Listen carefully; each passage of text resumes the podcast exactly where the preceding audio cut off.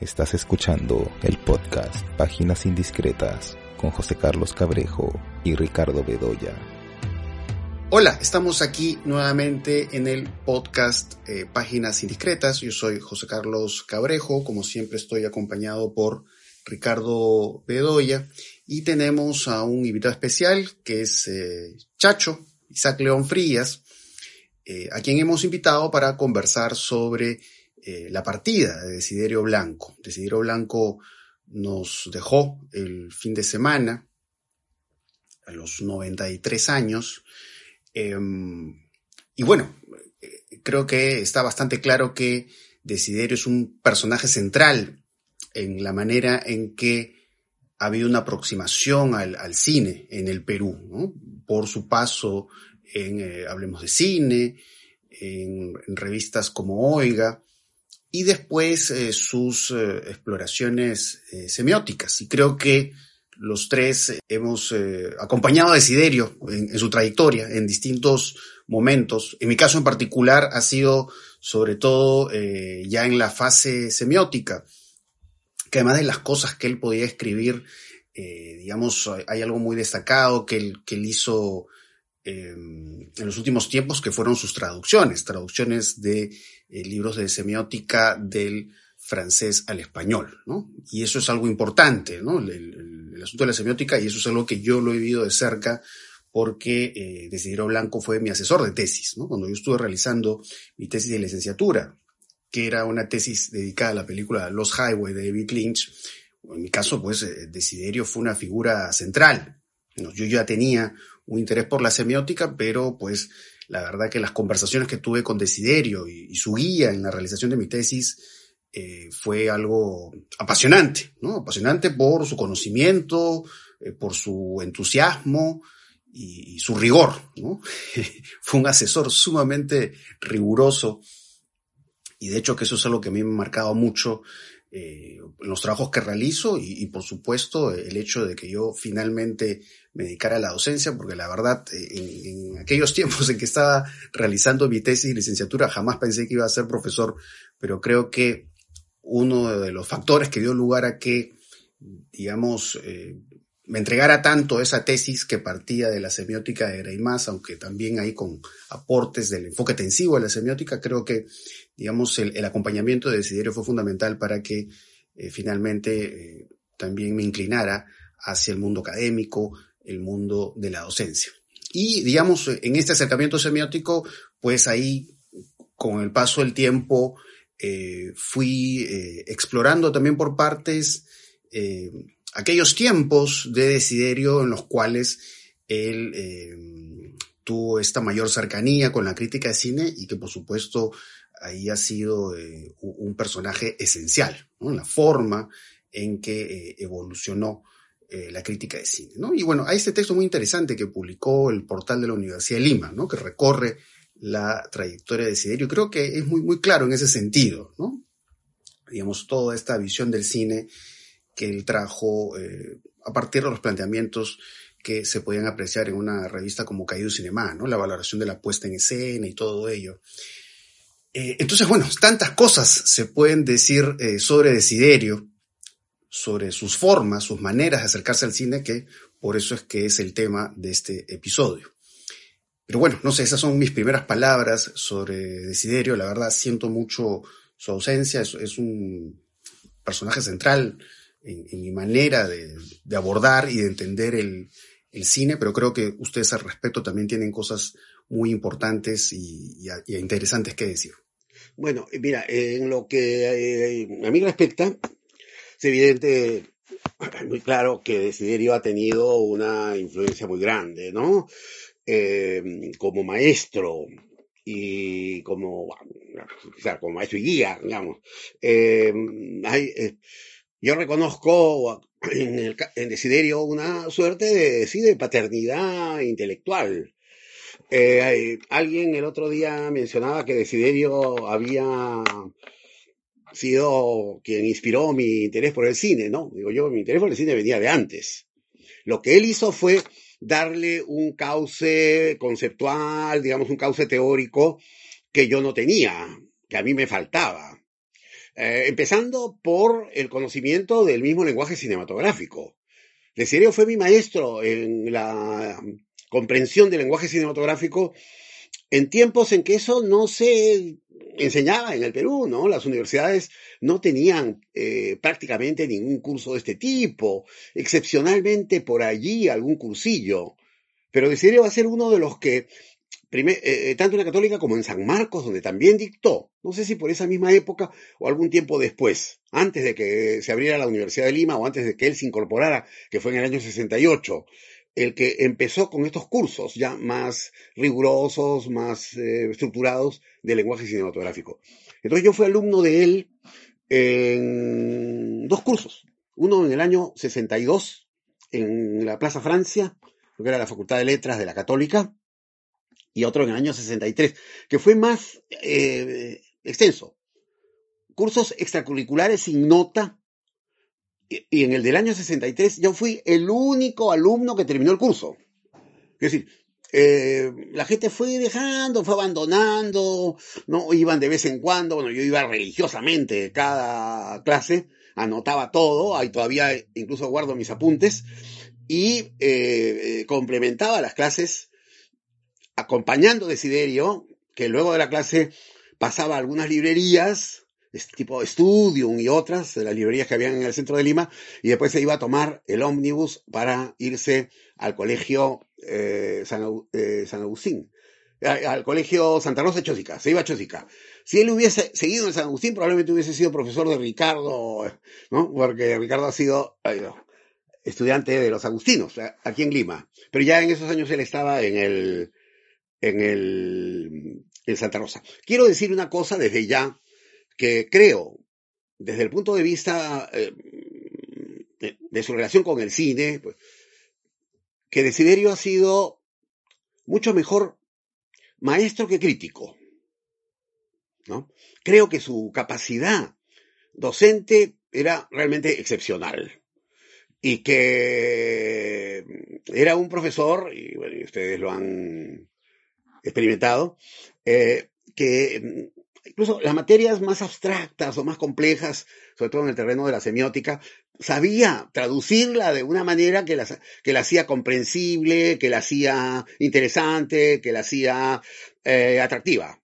Yo sé que varios de ustedes hacen eso también ahora, ¿no? El mismo Oscar, eh, tú, pero eh, decidir es un referente fundamental en esa capacidad para poder simplificar las cosas eh, sin que pierdan su complejidad, digamos, ¿no? Poder explicarlas y poder hacerlas eh, accesibles. creo que ahí está el gran aporte de Desiderio eh, en el plano, mm, vamos a decir, de su trabajo, su, su, aporte docente, como maestro, maestro oral especialmente, ¿no? lo otro, sí, es también significativo porque él lo complementó pero lo complementó eh, justamente cuando, vamos a decir, sus discípulos empezábamos, sus discípulos nos, nos iniciábamos. Quiero decir, si Desiderio hubiese ejercido la crítica previamente, si la hubiese hecho antes que nosotros, es probable, ¿no? Que eh, tuviese eh, una, digamos, un lugar especial en lo que es el desarrollo de la crítica cinematográfica en el Perú. Sin embargo, él prácticamente se incorpora a la crítica cuando nosotros lo hacemos. Por supuesto, eh, si uno compara las críticas iniciales que hace Desiderio y las que hacíamos nosotros, eh, la redacción de Desiderio era la más eh, sólida, la más prolija, ¿no? era un hombre mayor, era un maestro, tenía, tenía ya un camino hecho, pero, pero hay una hay un trabajo casi conjunto que, hacemos durante varios años con él, ¿no? O sea que en ese sentido yo diría que como crítico activo, eh, Desiderio sí forma parte de la forma parte de la generación de Hablemos de Cine, forma parte del grupo de Hablemos de Cine, como teórico, como docente, eh, como formador, sí, tiene una historia anterior muy importante, muy significativa, yo creo que muy significativa desde que él llega a Lima, el año 57, y se pone, eh, pone en marcha eh, esta este acercamiento al cine, destacando desde el comienzo aquello que constituía lo propio del cine, que no eran los temas, que no era el mensaje, que no eran ¿no? Eh, los motivos de debate en los eh, cineforums. Entonces, él eh, por ahí hace una, una labor fundamental. Yo recuerdo, y con esto voy a terminar esta intervención, que yo conocí a Desiderio en un cineforum que hubo en el Colegio Champaña, donde nos reunimos los estudiantes de cuarto y quinto de media de los colegios maristas, eh, San Isidro, Champañá y San Luis de Barranco. Eh, pero estuvieron también algunos seminaristas maristas, entre los cuales, por coincidencia, estaba Juan Bulita. Eh, en esa proyección estuvo presente Bulita, estuvo presente Rodríguez Larraín, que era estudiante del Colegio Marista de San Isidro como yo, una promoción después que la mía, y a quien yo ya conocía, por supuesto, eh, como mm, hiperaficionado al cine. A Juan lo conocía, pero no como aficionado. La afición de Juan se va a poner de manifiesto ya en la universidad. Entonces, comenzamos y eh, ¿quién estaba a cargo de la presentación? Desiderio. Y Desiderio es una presentación eh, de la película Marcha de Valientes de Horse Soldiers, película de John Ford, John Wayne y Ron Holden, hablando de, de John Ford, hablando del western, ¿no? Eh, primera vez que, o de las primeras veces que yo escuchaba, ya había estado en algún cine clusi, pero digamos que su presentación pues más pertinente, más precisa. Luego empezó la película y hubo un corte se interrumpió, no, sé qué problema de tipo técnico. Entonces él dijo, voy a permítame que voy a aprovechar ante más bien la protesta medio, ah, eh, ¿no? el rumor de la protesta de muchos estudiantes, hablar de lenguaje cinematográfico, voy a hablar de los planos. Para mí era la primera vez en la vida que escuchaba hablar de planos, ¿no? por lo menos en un sentido orgánico, porque muy poco de planos eh, leías tú en la crítica cinematográfica peruana, estoy hablando de cuando tenía 15 años. Y en cinco minutos, porque luego vino la, eh, vino la vuelta a la proyección, me iluminó, ¿no? Para mí era un descubrimiento, un campo nuevo, algo que me abría los ojos, que me permitía ver mejor eh, eso que veía constantemente, que eran las películas. Luego hubo también un comentario posterior sin eh, debate, sin eh, un comentario posterior que hizo muy lúcido. Entonces, ya allí, en la época del colegio, Desiderio empezó, fue, empezó a ser para mí un referente docente, ¿no? Un, maestro en la enseñanza del lenguaje cinematográfico. Y luego, bueno, todos los años 60, es cierto, van a ser, a pesar de algunos accidentes, en el sentido de que Desiderio estuvo fuera eh,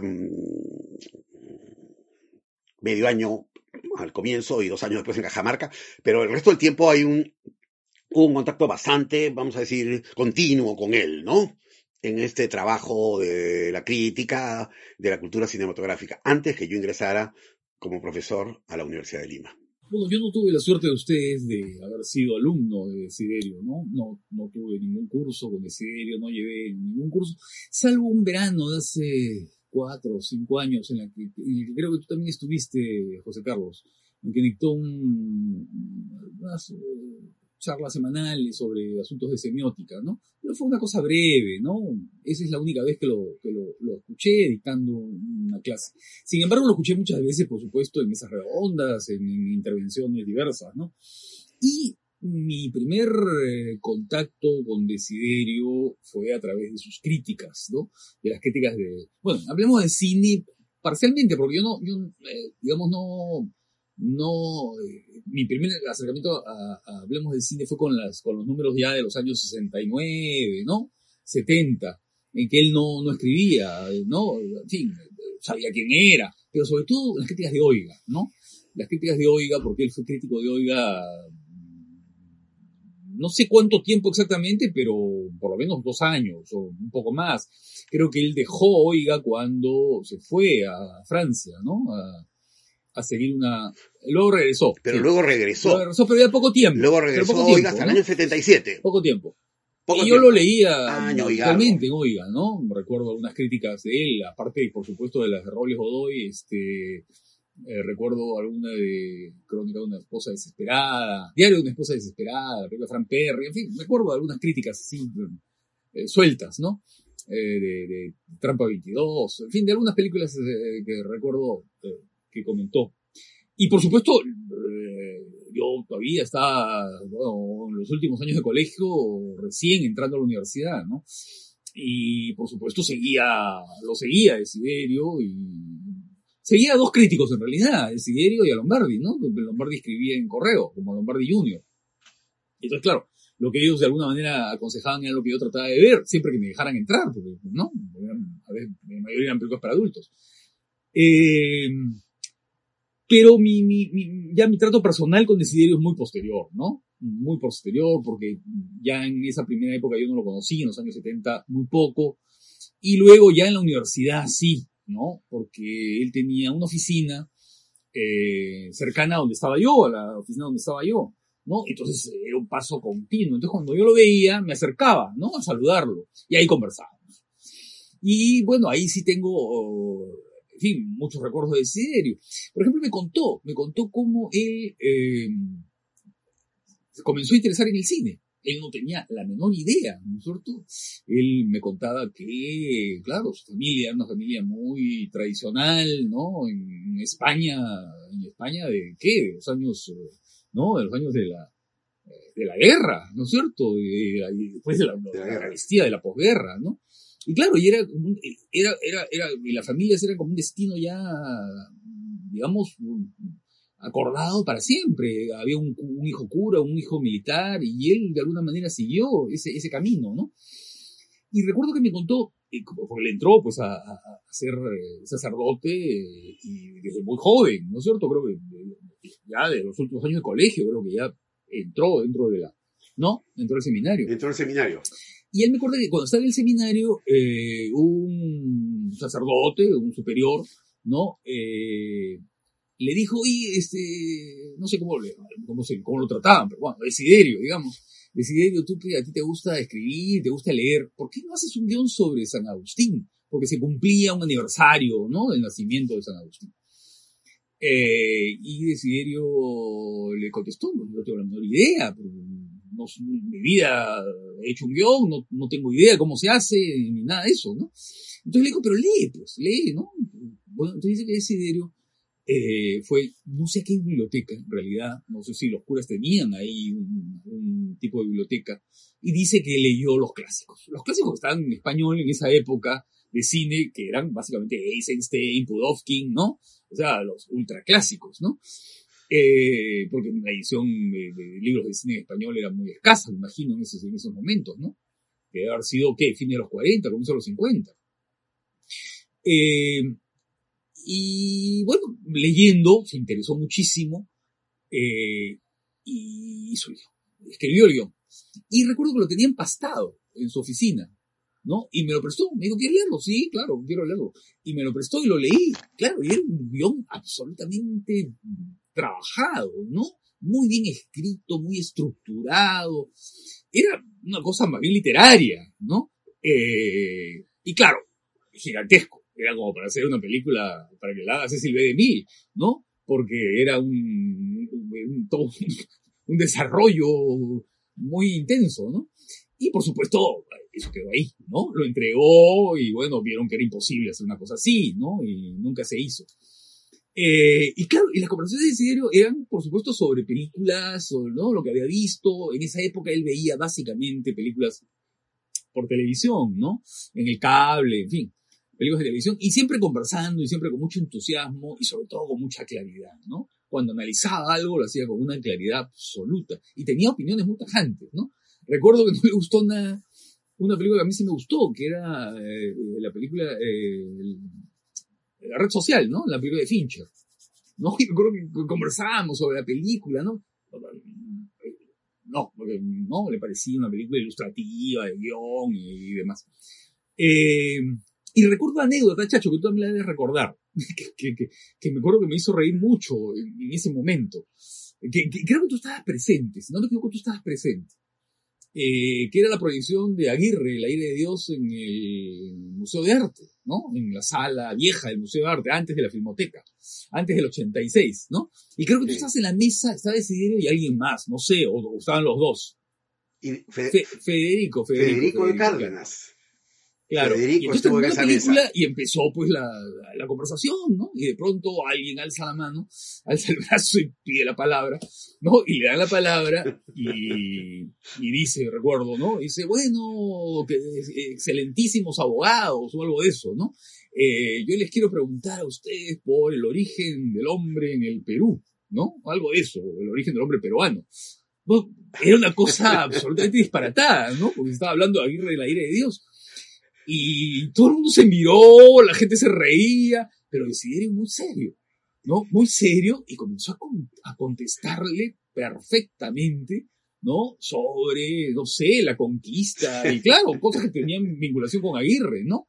Eh, y fue una cosa muy divertida, ¿no? Y creo que eso definía muy bien a Desiderio, ¿no? Porque creo que podía, eh, digamos, recibir las opiniones, incluso tan disparatadas como esa, y de pronto transformarlas en un discurso que era perfectamente lógico, claro, coherente, ¿no? Eso me impresionaba siempre decir. Además, su amabilidad, ¿no? Era tan, tan entrañable, tan, ¿no? ¿Cierto? Era una persona tan, tan afectuosa. Eso creo que es lo principal de decir. Sí, pues, ¿no? Muy, muy entregado, ¿no? Porque bueno, yo hablo de mi experiencia, pero en realidad, así como la mía, sé de casos de muchas personas, de estudiantes, que siempre, bueno, cuando Desiderio está en su oficina en la Universidad de Lima, pues él siempre estaba dispuesto, ¿no? Creo que él realmente disfrutaba mucho el, el hecho de poder eh, compartir su conocimiento y, y- y poder, pues, ayudar a, a, a los alumnos con sus trabajos y ese tipo de cosas. Eh, y de hecho que, bueno, de hecho, bueno, en, lo- en los cursos que yo dicto de semiótica, eh, siempre o casi siempre uso los textos de Desiderio justamente, y eso lo digo a propósito de lo que comentaba Chacho, de la claridad, ¿no? La, la, la forma sencilla en que él transmite lo complejo. Casi siempre uso este libro que se llama Semiótica del texto fílmico, que es un libro en el que hace análisis de películas como Vértigo, Ciudadano Kane, eh, Pulp Fiction. Y nada, para mí eso sigue siendo una gran ayuda porque es una manera de, digamos, exponer to- to- todo, todo este metalenguaje que es tan denso en la semiótica y que lo hace pues con una gran claridad. Eh, entonces creo que es un, es un libro fundamental, digamos, a modo de cómo manejar la semiótica, pero también cómo entenderla. Eh, de hecho, que hay más claridad que de pronto revisando los textos eh, originales en los que se basa, ¿no? Y ahí, claro, tiene otros libros como Vigencia de la Semiótica y otros ensayos, ¿no? También en, en algunos capítulos por ahí aborda el, el asunto del cine, ¿no? Entonces creo que, creo que eso, ¿no? Tanto en, digamos, en su relación con la crítica de cine como en su relación con la semiótica, creo que eso ha sido algo constante en Desiderio, ¿no? Que es, es este, este talento, un talento muy especial para transmitir un conocimiento, por supuesto siempre ha sido eh, fascinante escucharlo y bueno, cuando luego son congresos, Desiderio además nunca ha tenido pelos en la lengua, ¿no? O sea, sin perder la educación, él siempre, digamos, cuando tenía que decir algo muy severo, lo decía. siempre él ha sido así.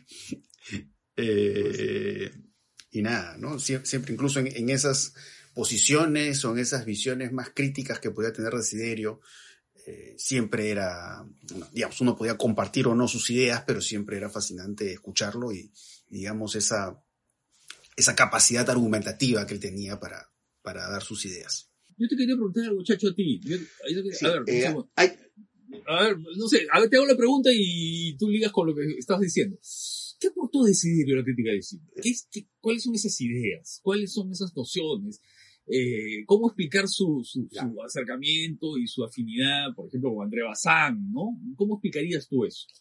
Eh, sí, justamente yo, a partir de lo que dijo eh, José Carlos, iba a agregar algo en la línea de, de trabajo de Siderio, que creo que esa, permite explicar su evolución teórica, incluso, ¿no? Eh, desde muy joven, por lo visto, él recibe una formación, una formación filosófica, teológica, eh, muy ordenada, muy sistemática, muy escolástica, ¿no? Y creo que eso es algo que se va a hacer presente a lo largo del tiempo en toda la actividad intelectual de Desiderio, ¿no? Desiderio no dejó de ser un intelectual, eh, un intelectual hasta cuando ya no podía leer, porque ahí cuenta su familia, ¿no? Que en los últimos tiempos no había día que no tenía un libro en la mano. Lo que pasa es que ya no podía leer y los tenía al revés. Pero mm, este contacto con el libro, este afán de tener el libro en la mano es algo que lo ha eh, caracterizado, digamos, pues toda su vida. Entonces, de ahí él pasa a, dejando de lado, porque él también era eh, profesor de lingüística, pero más que de lingüística, porque se especializó ¿no? en literatura y lingüística, que fue su eh, especialización de San Marcos. Eh, es en, el campo del cine donde él aporta una, mm, no sé, una sistematización, una comprensión. Y primero lo hace a partir de sus lecturas, lo que Ricardo mencionaba, ¿no? La lectura de los clásicos, todos los que organizaron la, vamos a decir, esta eh, teoría, ¿qué teoría? Comprensión, sistematización de lo que se conoce como el lenguaje cinematográfico, ¿no? Esos que son el libro nuestro, que escribí con Ricardo, un poco está en esa línea, esa línea del libro de Marcel Martin y de tantos otros que han escrito sobre estos temas. Bueno, entonces, él eh, cuando yo lo conocí, Desiderio era eso, el hombre que manejaba el lenguaje cinematográfico, ¿no? Que te podía, y cosas que siguió siendo después, pero eh, a comienzos de los 60, pues eso era algo relativamente nuevo, algo nuevo y algo muy estimulante. De eso se había hablado muy poco. Bueno, y a la manera en que lo hacía Desiderio, probablemente ninguno.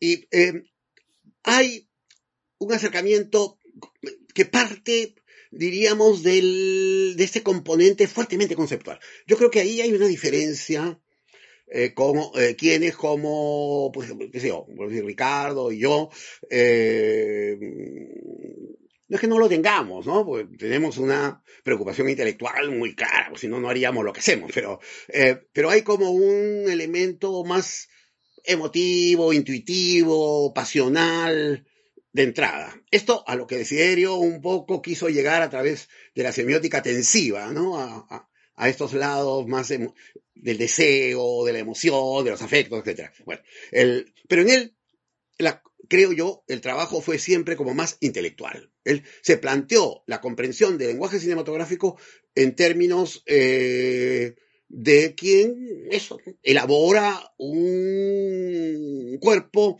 eh, eh, intelectual de comprensión de un fenómeno que es el fenómeno del cine. Luego incorpora a André Bazin, eh, las teorías de André Bazin especialmente, sobre todo André Bazin, también de Caillou Cinema, pero en mayor medida él era un basaniano. Tanto así que es otra de las cosas, por ejemplo, que lo diferenció a través del tiempo con el equipo de Hablemos de Cine, mientras que él fue como un defensor y un sistematizador, aunque no terminó de hacerlo, de la noción de la puesta en escena, no era un defensor de la política de autores, como Bazán en su momento tampoco lo había sido, ¿no? Fueron los discípulos de Bazán eh, quienes eh, impulsaron la política de autores. Fuimos eh, los críticos jóvenes en ese momento quienes la impulsamos, pero no tanto Desiderio. Desiderio, cuando escribía una crítica, prácticamente no, me, no hacía mención al director, sino a propósito de la película pero no hacía referencia, como hacemos eh, otros, a otras películas, ¿no? Mm, digamos, esa, mm, esa intertextualidad, que como la llamaríamos ahora, no estaba presente en los textos iniciales de Desiderio. Sin embargo, tenía, eh, por supuesto, el ojo, el rigor para poder eh, dar cuenta de esos mecanismos de funcionamiento de las películas hay algunos trabajos de él que son estupendos, por ejemplo, lo que escribe eh, el trabajo sobre Topaz, la película de Hitchcock, ¿no?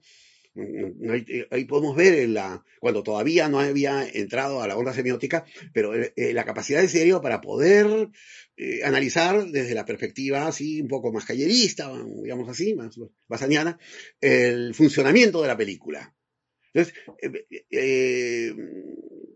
hay en él, y creo que eso es una también de las razones que luego lo lleva a la semiótica, la búsqueda de dar cuenta de ese funcionamiento eh, desprendido de, eh, en ese entonces, de elementos que trascendían a la propia película, ¿no? Es la, es el, el, centrarse en la obra como tal.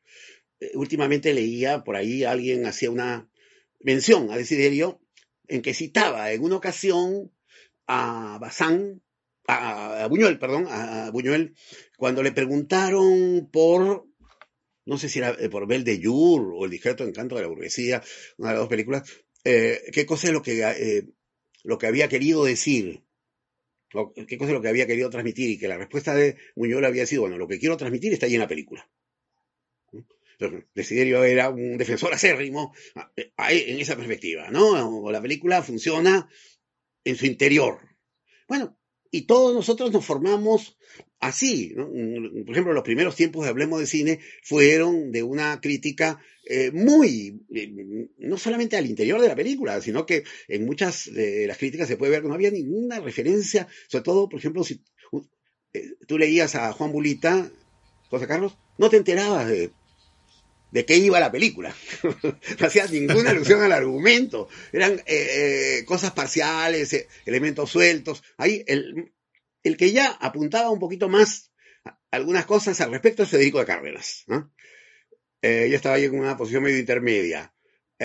Y de serie tampoco, tampoco que le diera mucha, mucho peso, mucha importancia, hiciera muchas referencias o alusiones a la materia argumental. Entonces, era el funcionamiento de la película. Creo que por ahí iba eh, su interés mayor. Ahora, claro, lo que ocurre es que el trabajo crítico, tanto el de Hablemos de Cine como el que, y más aún el que hacía en Oiga, no te permitía pues un desmontaje total de la película. ¿no? Había que ser forzosamente sintético. Había que resumir. Eh, pero em, por ahí es que me, me parece que iba su preocupación central. Luego, ya para cerrar este asunto de la... Yo creo que la semiótica vino a... Es como una especie de arco que se cierra en la vida de Siderio. Él encontró ahí una metodología muy rigurosa. Una metodología, vamos a decir, científica. Y mm, se adaptó a ella y se plegó a ella con un entusiasmo eh, que probablemente muy pocos han tenido.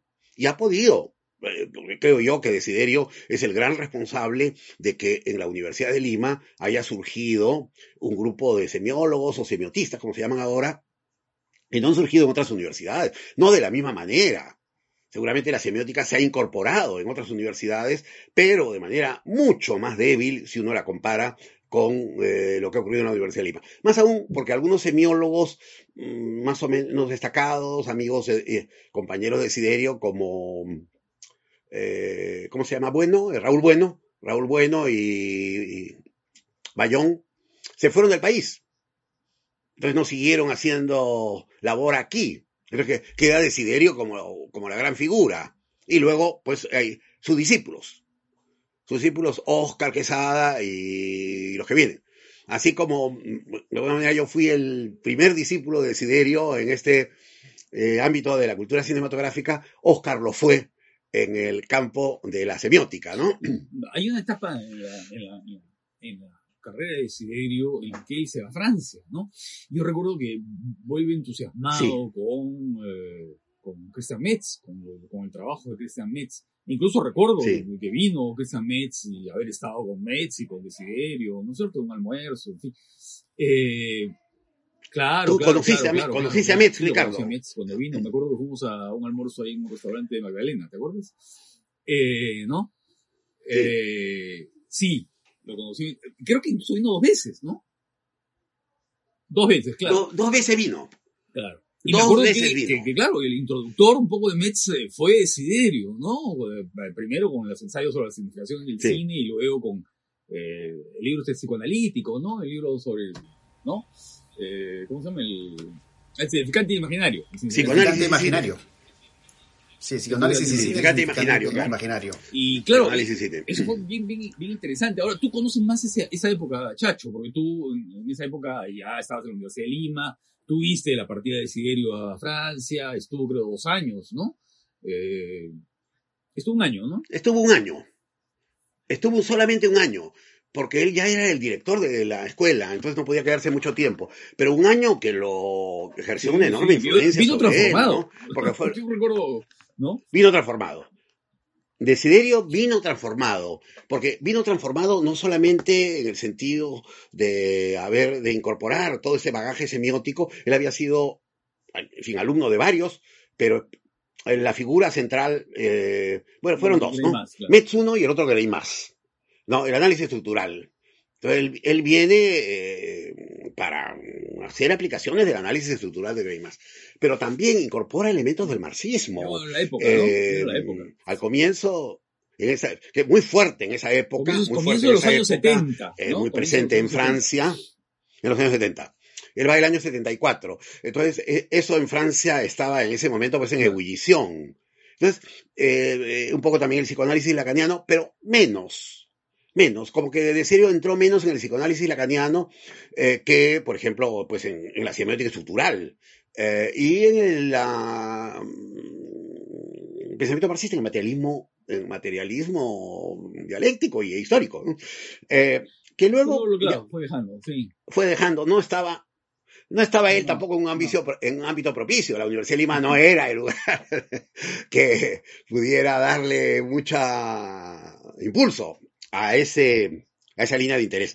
Sí, él viene transformado, efectivamente. Ya Desiderio deja de ser eh, el, el contacto con el cine cambia, ¿no? Eso se puede ver incluso en sus textos, en las críticas de Oiga, que se, se volvieron mucho, más abstrusas, sí, se volvieron mucho más Eran difíciles, me eh, acuerdo, sí. comienzo de los 70, y después ya se vuelven más complicadas. Se vuelven cada vez más cerradas. Y sin embargo lo mantuvieron ahí y se quedó como parece que como un año y medio más hasta um, sé, comienzo del año 77 que ya Desiderio eh, prácticamente abandona la crítica no él sigue siendo profesor de cursos de lenguaje todavía de lenguaje audiovisual. O sea, dicta cursos de lenguaje audiovisual hasta mm, no sé probablemente comienzos de los años 80 o poco más porque incluso creo que después también los deja ¿no? Hay un momento en que, ya en los momentos en que Ricardo se incorpora a la No, universidad, pero sí, ya esos son 90, los años 90, sí, ya es posterior. Yo era también profesor de lenguaje, éramos casi los únicos profesores de lenguaje. El, y ya de serio había dejado, pero hacía algunos por ahí excepcionalmente, ¿no? Yo, por ejemplo, pensaba que Ricardo había llevado algunos de estos cursos de lenguaje cinematográfico que dictaba Desiderio fuera de la universidad. Eh, hizo uno en el que estuvieron el grupo de Guayhuaca, Edgar, varios de ellos, ¿no? Bueno, ahí. eh, Claro, y, y cambió su escritura de una manera tan fuerte. Me acuerdo del ensayo sobre escenas de la vida conyugal, publicado en, ¿no? En Hablemos de Cine, ¿no? Sí. Él tuvo además en ese momento el deseo de que hablemos de cine se orientara un poco más por el trabajo, digamos, el análisis semiótico del cine.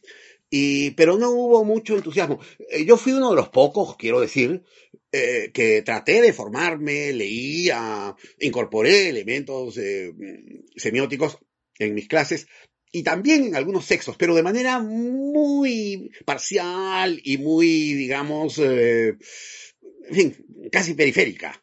Pero luego, tengo que decir que fui tomando distancia, eh, eh, prácticamente lo fui dejando, no exactamente para volver a lo anterior, pero para volver a una mirada al cine más dentro de la jerga del crítico, ¿no? De la jerga cinefílica y menos de esta jerga de origen lingüístico eh, que era la que predominaba en la semiótica. En cambio, Desiderio no. Entonces, eh, en lo que a mí respecta, por ejemplo, sí puedo decir que es una etapa, es un momento en que, no en lo personal, porque Desiderio sigue para, va a seguir siendo para mí, eh, con los años, una persona, primero, como ustedes se pueden imaginar, muy querida, ¿no? Una suerte de padre intelectual, tanto así que a mí me costaba mucho contradecir a Desiderio. Eh, no sé que sea un contradictor permanente, ¿no? Pero, digamos, eh, puedo eh, estar en desacuerdo con ustedes y, manifestar mi desacuerdo. Entonces, con Desiderio me costaba. No porque él no lo permitiera, un hombre muy franco y además muy abierto al, diálogo y al debate. Entonces, en le podías, podías discrepar con él y decírselo, pero a mí me costaba mucho decírselo. Eh, y sí hubiera querido decir algunas cosas, ¿no? Por ejemplo, en relación a mis diferencias eh, con la metodología semiótica. Eh, alguna por ahí puedo haber soltado, pero me hubiese gustado decírsela con, con mayor amplitud. En todo caso, no prosperó. Quien hasta cierto punto hubiera podido estar un poquito más cercano, que era un hombre que venía también de la literatura, que es Ricardo González Vigil, dejó la crítica de cine. No, no continuó en la crítica de cine. Y tampoco en la literatura haya, esa- es que haya línea, no. hecho un análisis estructural, ¿no? cosa, ¿no? Es una, una crítica muy, eh, digamos así, generalista, y más bien estilística, en todo caso, ¿no? Más bien estilística. El, no prosperó. Como antes no había prosperado el intento de eh, Pablo Guevara de... En, en- en- Ahí también que- en- miembros de un colectivo cinematográfico maoísta. ¿ah? Cosa- Sí, casi como, como el, Claro. Periodo cinema de la época, ¿no? acuerdo, ahí están esos Eh. textos publicados. ¿ah? Hay tres o cuatro, me parece, que se publicaron en correo, que eran eh, un colectivo cinematográfico, que estaba integrado, y me- ah, no sé si creo que incluso sin firmar, era, una, no, era un colectivo, ¿no? Era, ¿no? Había pues la, la, la idea de ir contra el autor, contra la, ¿no? contra la propiedad privada e intelectual. Claro, claro, Eh, claro. me claro, acuerdo claro. que nos reuníamos en un café de eh, Girón Camaná y nuestro primer texto fue sobre Magnum 44, ¿no? La película que como podrá comprender daba mucha, mucha carne, ¿no? Daba mucha carne para la lectura ideológica. Eh, Pero estaban, eh, me acuerdo, estaba José Carlos Guayhuaca, estaba Reinaldo Ledgar, estaba Augusto Tamayo, eh, y no sé si alguien más, y Pablo, por supuesto que hablaba, ¿no? Hablaba, ¿no? Pero creo que no, no, sus discípulos no resultamos demasiado, demasiado militantes. a la tercera creo que cada uno siguió viendo a Clint con otros ojos. Bueno, en el caso de Desiderio, por ejemplo, bueno, era pues muy complicado, porque yo creo que el mismo Desiderio lo debe haber visto claro muy pronto, que este tipo de análisis no era un análisis periodístico, que el análisis semiótico, el análisis estructural. Que no podías hacerlo tú en una revista de cine, a no ser una revista muy especializada, ¿no? Que no era el, digo, Muy muy académica, muy académicamente especializada. El, no podías, y menos en, una, en un semanario, en un periódico, por ahí no iba esa crítica. Y que eh, el tipo de análisis era otro, que es el de sus libros Semiótica del Cine, ¿no? Unos análisis muy extensos, que pueden ser de, de 20 o 30 páginas, que son trabajos mm, muy universitarios. Entonces, mm, la crítica va a seguir por otro. Va a seguir otra dirección. entrevistado por el placer de los ojos y hablamos de muerte en Venecia. Y fue interesantísimo todo lo que dijo Muerte en Venecia, ¿no? Analizó esa secuencia en la que eh, Askenbach, ¿no? El Bogarde está, digamos, sale a cenar, ¿no? Cuando recién llega a Venecia, ¿no? Y eh, van apareciendo, él va mirando a los, a los- a los huéspedes del hotel, ¿no? Y de pronto se concentra en, en la, en la figura de, de la familia esta, pues donde está Tazio, ¿no? Si van a Manga, ¿no? Tazio, en fin, toda la familia que está ahí, ¿no? Y cómo eh, va construyendo la relación y lo analizó de una manera así clarísima, interesantísima. Pero fue una entrevista hace Ojo, muchos años. ¿no? ojo que él tiene. Sí, él tiene Venecia, publicado claro. un texto sobre Sí, muerte en Venecia, en que justamente gira sobre en vigencia de la semiótica y otros ensayos. No me acuerdo si está también en semiótica del texto fílmico, pero creo que Está- más bien en vigencia de la semiótica y otros ensayos, me parece. En el te- eh, Que no, hace un- está en la semiótica del texto fílmico eh, José o, Carlos. o los dos, tal O vez. en los dos. A ver, bueno, ya. O los dos. O los dos, pro- probablemente en los dos. Pero hace un Sí. análisis buenísimo de todo el juego de miradas, porque obviamente el en mirada, esas el secuencias el asunto de la ¿no? mirada El zoom, es el zoom central, el Sí, sí, es- sí, sí, sí, sí, sí, sí. ¿no? Sí. El, eh, poseerlo Sí, con la ese- mirada. ese análisis ¿no? es muy bueno. con la mirada, Pero- ¿no? No, no físicamente, ¿no? Sino, Sí, sí, sí, sí. Sí, hace- en ese texto hace toda una clasificación muy interesante de los tipos de miradas, Mm. que además son términos que fácilmente se pueden aplicar al análisis de otras películas. Pero bueno, a, a modo de cierre, eh, lo que yo quiero decir, bueno, sobre el asunto del autor que hemos estado hablando hace un, hace un buen rato, eso es algo muy interesante porque eso es algo que lo lleva hasta el final. De hecho, que en el 2010 los tres le hicimos una entrevista a Desiderio para Ventana Indiscreta. Eh, y digamos, eh, es muy interesante el hecho de que él siempre recordara esto que decía Humberto Eco, ¿no? Que lo mejor que le podía pasar una obra es que el autor se muera, ¿no? Para que no le estén preguntando lo que quiso decir, sino que abre, eh, digamos, que la propia obra hable, ¿no? Que, que, que dé, dé- dé su, visión del mundo. Y eso es algo, algo muy interesante, ¿no? Y, y eso es algo que, que, ha sido fundamental en, en, ya en esta fase semiótica de Desiderio. Eh, no he explorado tanto, digamos, sus textos críticos, pero de hecho que recuerdo mucho el texto que escribió sobre espejismo, que además es un texto, recordar ese texto, es un texto muy, eh, muy profundo en su análisis, pero a su vez muy severo, debe ser uno de los textos más severos que he leído en toda mi vida. Eh, que más allá de que uno esté totalmente de acuerdo o no con él, eh, pero es de una capacidad de sustentación pues, extraordinaria.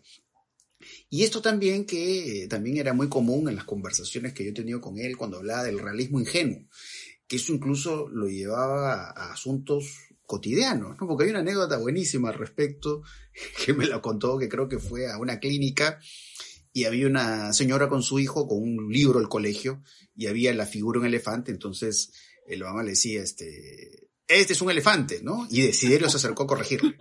Dijo, señor, usted está equivocada, esto no es un elefante, es la representación de un elefante.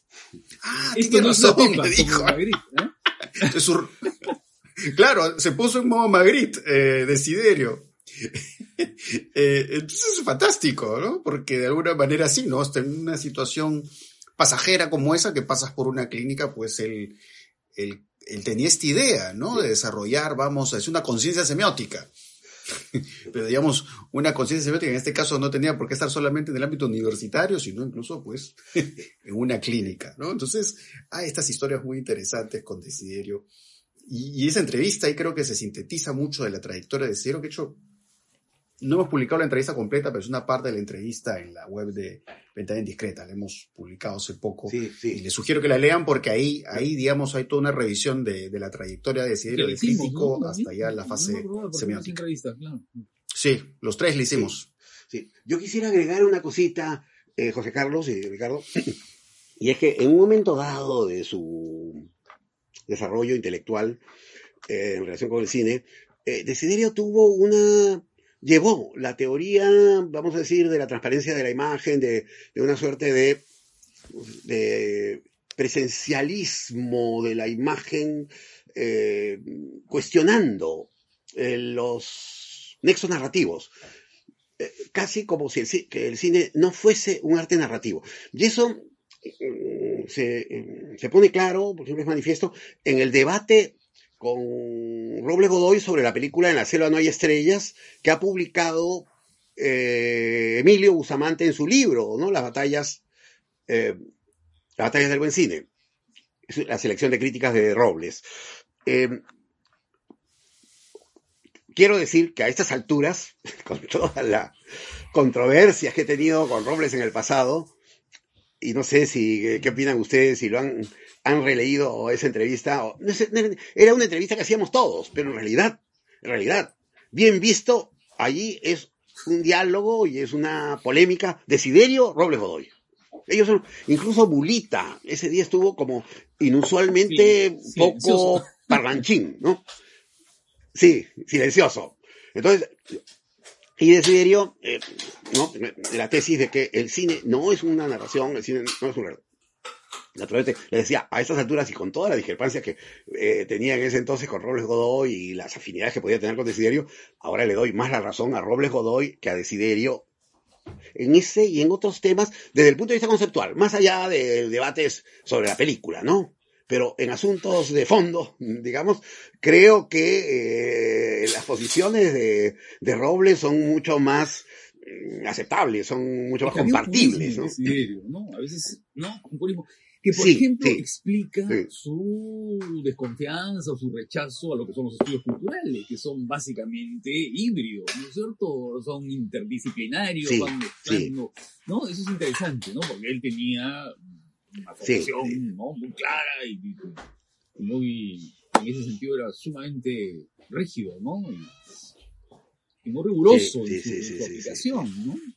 Y no aceptaba, digamos, Bueno, esas, Yo nunca esas le llegué, penetraciones, digamos, que podía haber en otros, en otras formas de acercarse a, a los textos culturales, ¿no? yo hubiera querido preguntarle a Desiderio y no lo hice, ¿qué pensaba de los trabajos de Mario Bunge, el filósofo argentino, que fue tan crítico ¿no? Bueno, crítico del psicoanálisis, crítico de la semiótica, crítico del de, estructuralismo, decía que eran eh, charlatanería.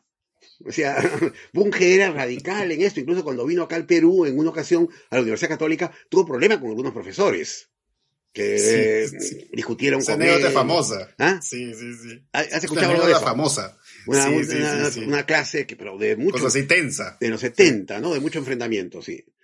Eh, sí, Desiderio efectivamente pues no entraba en esto que le parecía un enorme hibridismo, el mezclar la sociología con el psicoanálisis y con la mm, antropología. Eh, ¿no? Para él eh, el rigor era mm, lo primero. Pero, sin embargo, en los últimos años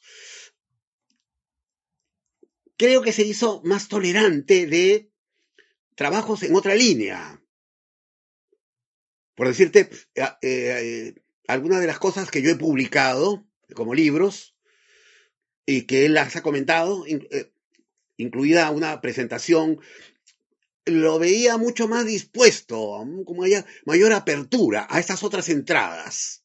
No, no es que fuese eh, mm, tan cerrado, pese a lo que podríamos considerar una cierta ortodoxia conceptual de parte de él, pero no era tan cerrado como tampoco lo hizo Oscar, por ejemplo, ¿no?